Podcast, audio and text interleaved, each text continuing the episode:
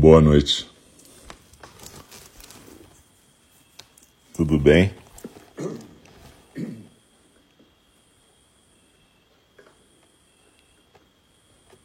Boa noite. Então, a gente está dando início à nossa prática de 10 de fevereiro de 2021, quarta-feira. Aqui é o nosso templo de Enindi, o templo Zen do Cuidado Amoroso Eterno, nosso templo virtual, Zendô, virtual, Zendô é lugar de prática, né? Prática do Zen. E a gente está começando o primeiro programa dessa noite, quando a gente faz uma meditação, compartilha uma meditação com as pessoas que estão aqui no Zendô. Uma meditação orientada é basicamente isso: é a gente meditar e compartilhar a nossa meditação com quem está ouvindo a gente. Então, meu nome é Álcio, Álcio Braz, eu sou irmão do, da Sangha de Eningi e, enfim, eu sou um dos professores de Eningi, sou responsável pelo templo aqui no Rio. Aqui no Rio não, lá no Rio, né? Eu estou em Friburgo. E, na verdade, a gente tem várias professoras e professores, a gente tem vários horários de prática, né? Na terça-feira, de terça a sexta, sempre oito da manhã, oito da noite, sábado, nove da manhã, fora práticas extras, como, por exemplo, nesse sábado, a gente tem um fusatsu, que é uma cerimônia. Nesse caso, vai ser a cerimônia da lua nova Vai ser sábado às 14 horas aqui do Brasil, 17 horas de Portugal. Então, é, e vai ser conduzido pela nossa sanga portuguesa. De qualquer maneira, é, a gente tem essas práticas todas e terça-feira de, de noite, sábado às nove da manhã, terça às oito da noite, sábado às nove da manhã, a gente tem práticas para pessoas que não têm muita experiência de meditar. De qualquer maneira, na, durante a pandemia, a gente tem feito práticas virtuais, né? E essas práticas de meditação virtual são práticas compartilhadas, então são meditações guiadas em que a gente fala e a pessoa acompanha. É diferente lá do Zendô, quando presencialmente você chega lá, você vai meditar em silêncio, normalmente virado para a parede. Mas aqui o que a gente está fazendo é compartilhar uma meditação. É quase como se fosse um roteiro de meditação. E aí, é, cada um tem o seu roteiro, na verdade. Então, não só os professores e professoras, mas cada pessoa que pratica tem o seu próprio roteiro e a ideia é que cada uma de vocês, cada um de vocês possa desenvolver o seu próprio roteiro. Não existe uma forma, ah, essa é a forma certa e o resto está errado. Não, a gente está compartilhando formas aqui. E cada um vai achar a sua. Então, na verdade, eu lembro sempre a gente deve separar um lugarzinho tranquilo na casa, onde a gente estiver.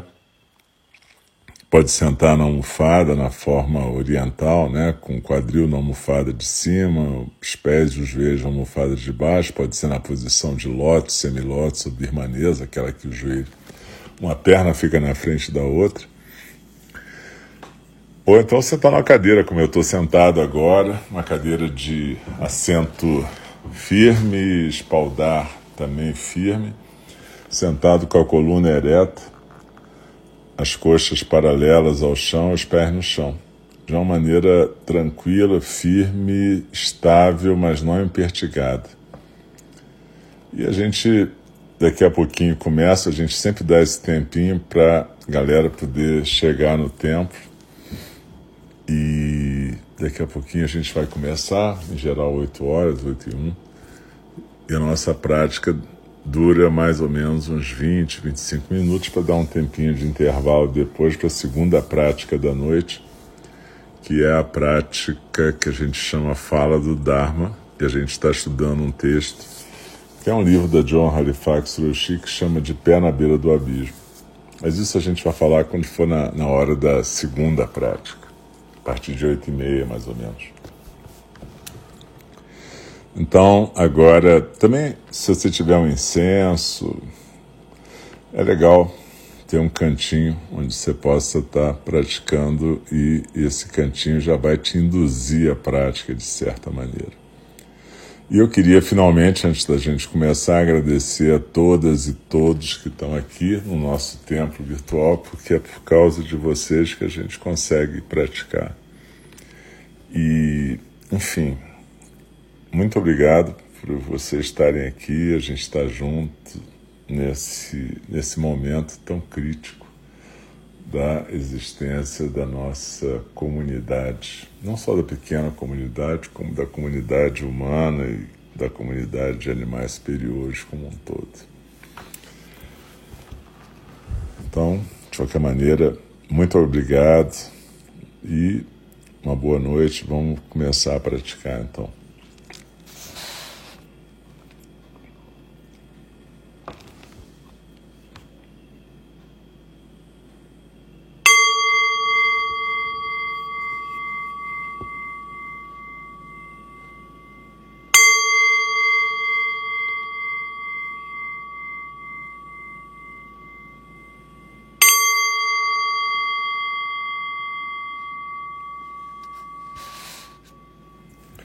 Inspirando e expirando pelo nariz, procura sentar com a sua coluna ereta, mas sem tensão, peito aberto, ombros soltos, cabeça bem equilibrada no pescoço.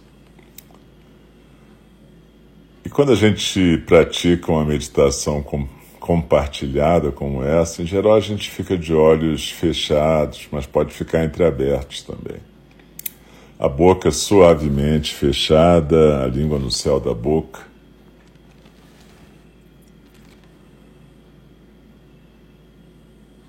Procura deixar a barriga solta. E lembra daquilo que a John Halifax Roshi fala: costas fortes e frente suave. Ou seja, a coluna sustenta a nossa prática e ao mesmo tempo a gente não está com a barriga contraída, a gente não está com o peito contraído. A gente está com ombros soltos e peito aberto. E coluna forte. Então procura manter a sua respiração tranquila. Quando a gente pratica a meditação, a gente não força a respiração a gente aprende a seguir a respiração. Afinal, se você perceber, nós somos respirados, né? Em algum momento no nosso passado, a primeira respiração aconteceu. E em algum momento, a última expiração vai acontecer também. Então, na verdade, nós somos sempre inspirados e expirados, mas é que a gente gosta de pensar que a gente inspira e expira. Então, procura simplesmente acompanhar a sua respiração tranquilamente, suavemente. Não força nem atrapalha. A nossa prática, a respiração e a postura são as nossas formas de praticarmos a presença. A gente vive frequentemente voando na nossa imaginação, isso não é necessariamente ruim. A imaginação criativa é muito útil no mundo relacional que a gente vive. Mas frequentemente a gente usa a imaginação para escapar do presente, para escapar da realidade, para fugir da nossa realidade, para fugir das nossas tarefas, as tarefas a que o mundo nos chama. Eu não estou falando do, do trabalho que o seu patrão pede ou da sua obrigação que você tem que entregar. Eu estou falando do trabalho de estar no mundo como um ser vivo, fazer parte da comunidade dos seres vivos no mundo, dos seres sencientes, dos seres que de alguma forma cuidam e são cuidados nesse mundo. E de vez em quando a gente tenta fugir dessa nossa presença e dessa nossa função no cuidado. Função de cuidar e de ser cuidado, função de ser responsável por seus atos, pela sua presença, pelas suas relações. Então, na verdade, meditar é aprender a estar presente aqui e agora. Então, procura acompanhar a sensação física da sua respiração, primeiro a inspiração, entrando pelas narinas, passando pela garganta, preenchendo seu tórax, a barriga cresce também, e é como se o ar estivesse entrando para um ponto quatro dedos abaixo do umbigo, no centro do seu corpo. E depois, quando a gente expira, é como se o ar estivesse saindo lá daquele ponto. E a gente vai sentindo o corpo naturalmente se aquietar na postura. Os ombros vão soltando, as costas vão ficando firmes, mas sem tensão, a frente solta e o corpo firme na postura. Lembra, a gente não está impertigado. A mão direita está sustentando a mão esquerda, com os polegares unidos, naquele mudra, o sinal manual, gesto manual que simboliza o Zen, esse círculo né, da prática contínua.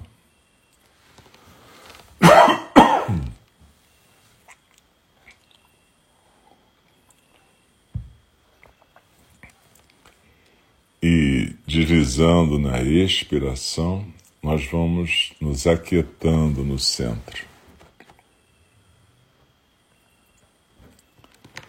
É como se tivesse uma pirâmide invertida, daquelas pirâmides egípcias invertidas no nosso tronco. A base está nos ombros e o vértice quatro dedos abaixo do umbigo. E quando a gente expira, como se a gente estivesse escorregando por dentro da pirâmide, e indo se aquietar lá no centro, como se a gente sentasse numa ilha no nosso centro. Então desliza na expiração e se aquieta no centro.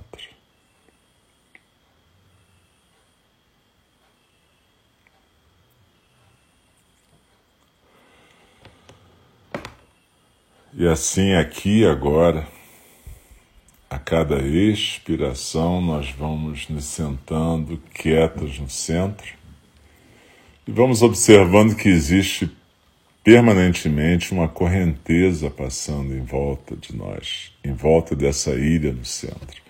É a correnteza dos sons do mundo, todos os nossos pensamentos, sentimentos, ideias, os barulhos, os barulhos da casa, os barulhos daqui, a minha voz eventualmente um cachorro latindo, eventualmente algum barulho daqui também. Mas, fundamentalmente, nossos pensamentos, sentimentos e percepções. Essa é a correnteza dos sons do mundo que não para nunca. E a gente não medita para interromper a correnteza. A gente medita para aprender a ficar quieta sentada no meio dessa correnteza sem ser arrastada por esses estímulos. Então desliza na expiração e se aquieta no centro. E se você perceber que se distraiu, que foi arrastada por algum pensamento, algum barulho, lembrança, qualquer coisa, isso é normal, a gente em geral, a gente vive na imaginação do passado, na forma de lembrança, memória, ressentimento, mágoa, saudade, ou na imaginação do futuro, na forma de medo, expectativa, antecipação, ou na imaginação do presente, que é o estado mais comum, né? esse estado em que a gente vive conversando na nossa mente com tudo que está acontecendo e não vai prestando atenção a nada do que está acontecendo, na verdade. Então, se a gente se perceber distraída ou distraído, não faz mal, a gente simplesmente lembra da nossa intenção. Nossa intenção é praticar. E aí a gente volta para o nosso foco na sensação física da expiração e na postura.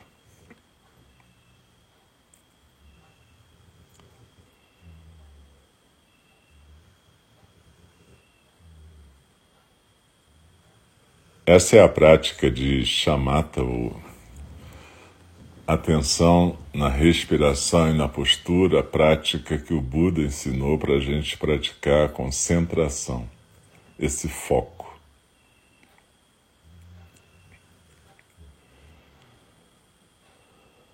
Mas às vezes a gente pode estar querendo, na verdade, observar um, um pensamento, um sentimento ou uma emoção e isso é diferente de analisar. Não estou falando de fazer análise, terapia, mas é o sentimento cru.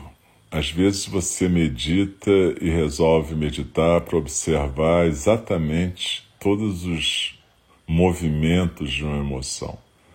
Como que ela surge, como ela se desenvolve, como ela desaparece. De novo, não para analisá-la, mas sim para degustá-la, entender como ela vem, como ela vai. Como uma tempestade que você vai vendo ao longe, quando você tem uma visão do horizonte, como é que eu tenho aqui, eu vejo a chuva chegando e a chuva indo.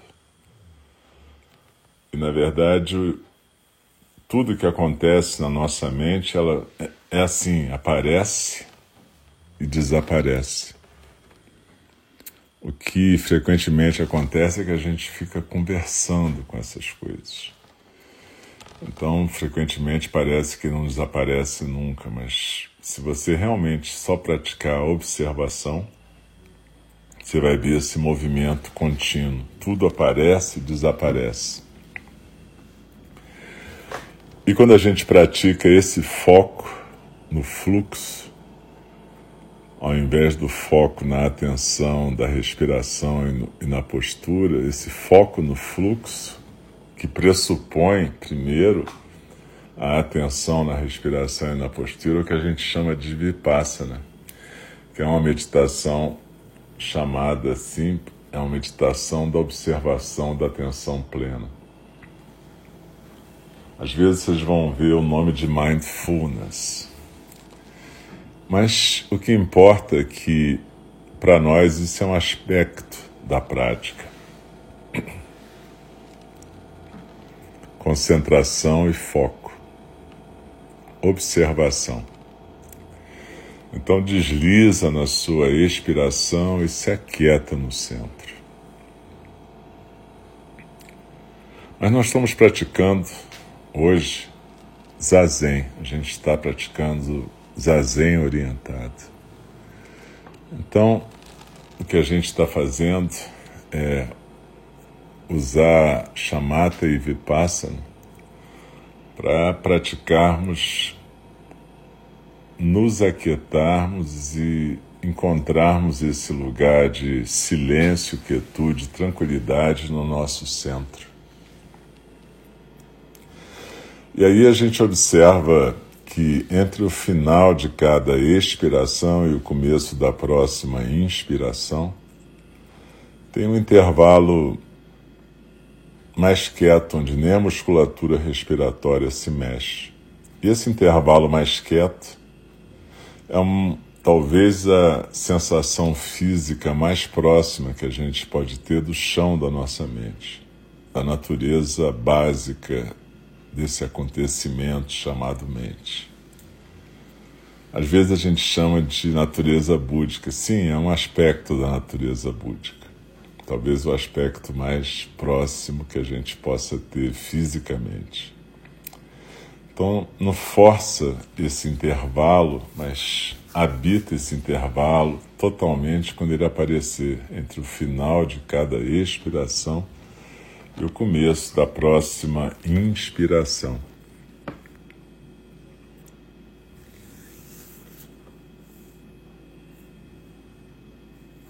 E veja que essa correnteza dos sons do mundo, na verdade, corre nesse espaço que a gente também pode chamar de espaço aberto e ilimitado da manifestação da consciência. É nele que corre a correnteza dos sons do mundo, é nele que tudo aparece e desaparece. Você pode usar várias imagens: uma correnteza com rodamuinhos, um céu cheio de nuvens que passam, às vezes uma tempestade, às vezes uma calmaria, não importa. Mas é nesse espaço aberto e ilimitado que se dá a experiência da existência.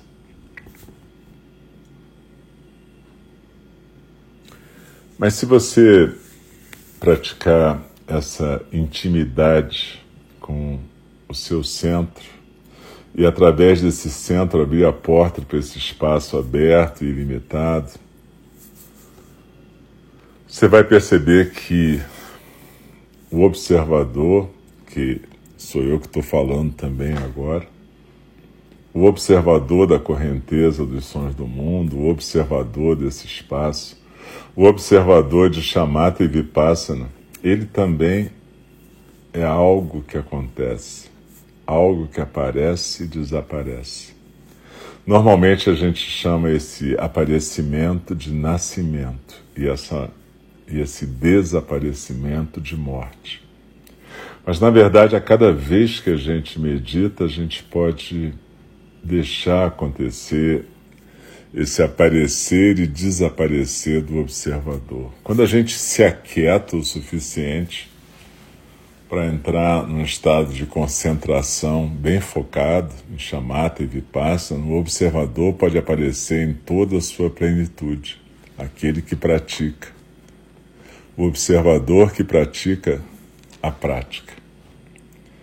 Mas na medida que você se permite depois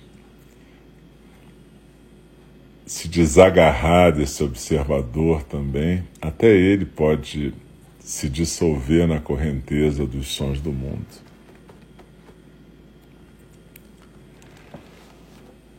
E de repente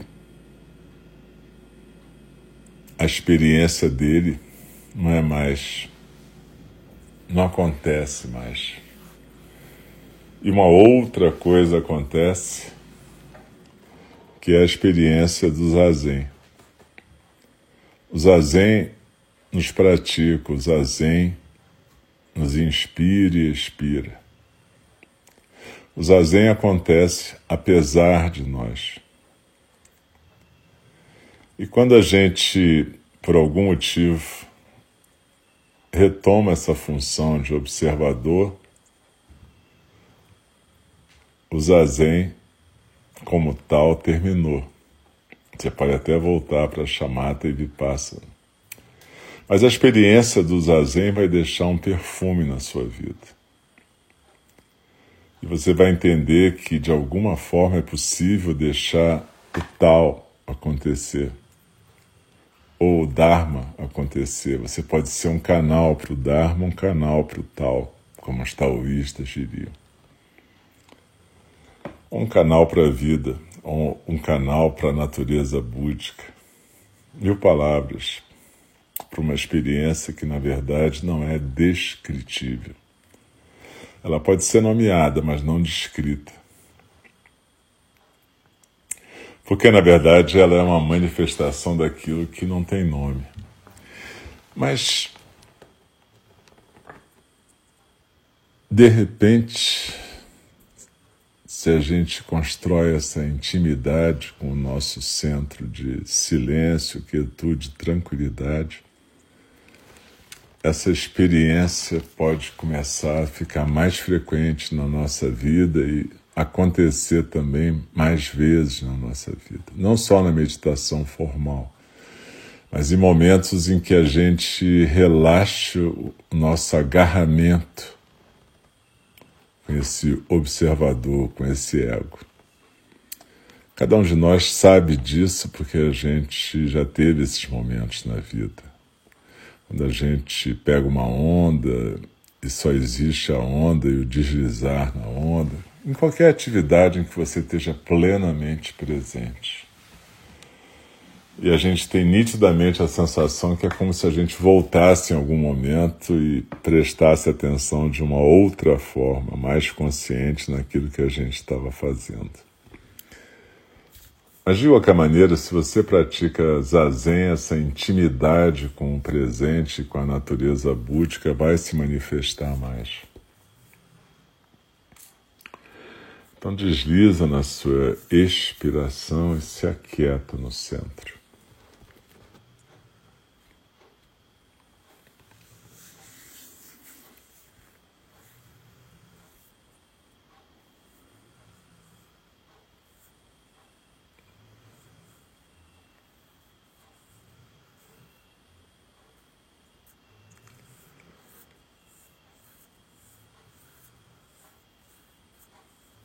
Às vezes você pode observar uma resistência ao zazen, que na verdade é uma resistência à chamata vipassana, ao zazen ou qualquer forma de meditação.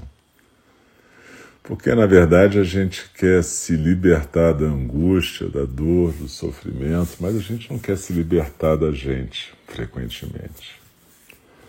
A gente quer ter experiências agradáveis, mas a gente não, e se libertar das desagradáveis, mas a gente não quer deixar de ser o controlador, o observador. Daí, às vezes, é difícil a gente praticar, porque no fundo a gente tem um certo temor de deixar de ser esse observador, de deixar acontecer alguma coisa que já não depende necessariamente da nossa vontade.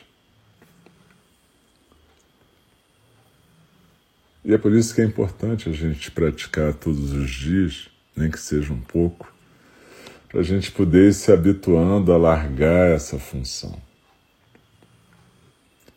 Porque na medida que a gente larga essa função, a gente aprende a estar realmente presente. E se a gente está realmente presente, a gente pode viver e pode morrer na hora que tiver que acontecer. E mais do que isso, a gente pode ser um canal para o Dharma verdadeiro e praticar as paramitas que a gente está estudando no livro da John Halifax. Então desliza na expiração, se aquieta no centro. E a gente vai ficar um pouco em silêncio agora.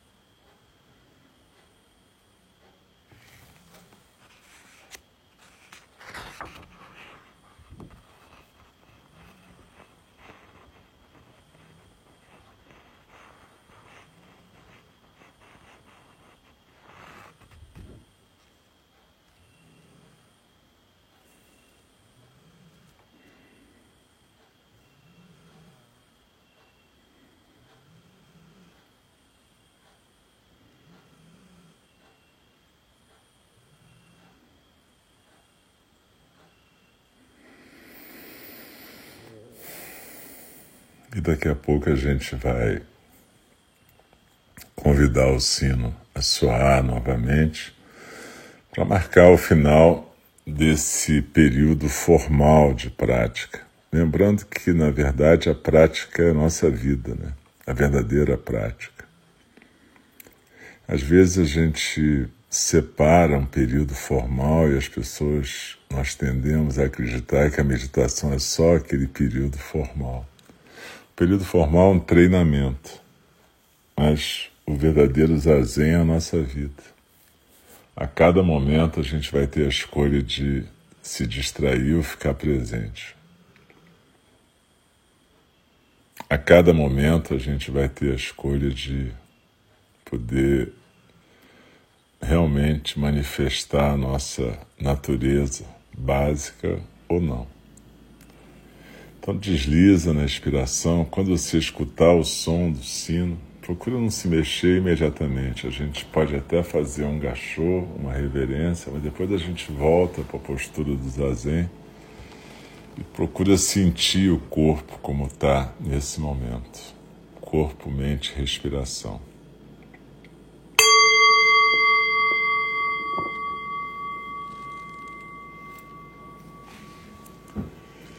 Desliza na expiração, sente o seu corpo presente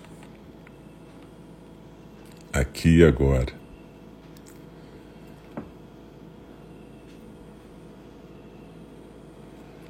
E cada uma de nós, cada um de nós pode ir se mexendo devagar, sem pressa, mexendo os dedos das mãos, dos pés, vai se alongando com delicadeza, levando a delicadeza da quietude do zazen para o movimento da vida.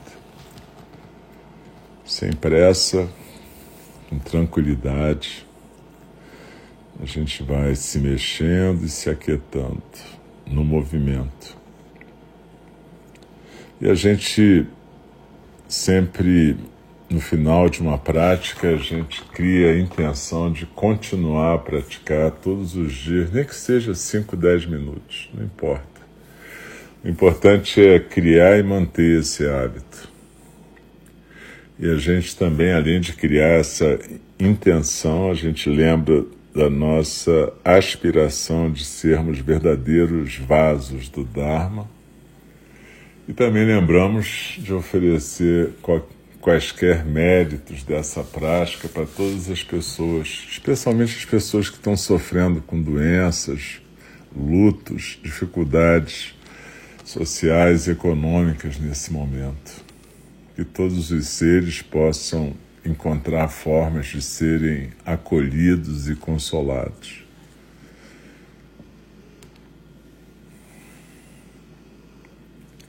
Então, novamente, daqui a pouco a gente vai eu vou finalizar essa transmissão, que foi do primeiro programa da noite, da nossa meditação compartilhada, orientada. E a gente, daqui a alguns minutos, vai voltar para o segundo programa, que é a fala do Dharma. Né? Eu lembro que a fala do Dharma é como se fosse uma outra forma de zazen onde tem um, um, instrutor que vai ler o sutra e comentar, mas todo mundo no fundo também continua a praticar zazen de uma outra forma, só que a respiração vem acompanhada do som das palavras. Então a gente vai desligar para que as pessoas possam atender o seu corpo, cuidar das suas necessidades corporais e daqui a alguns minutos a gente volta para o segundo programa. Muito obrigado e até daqui a pouco.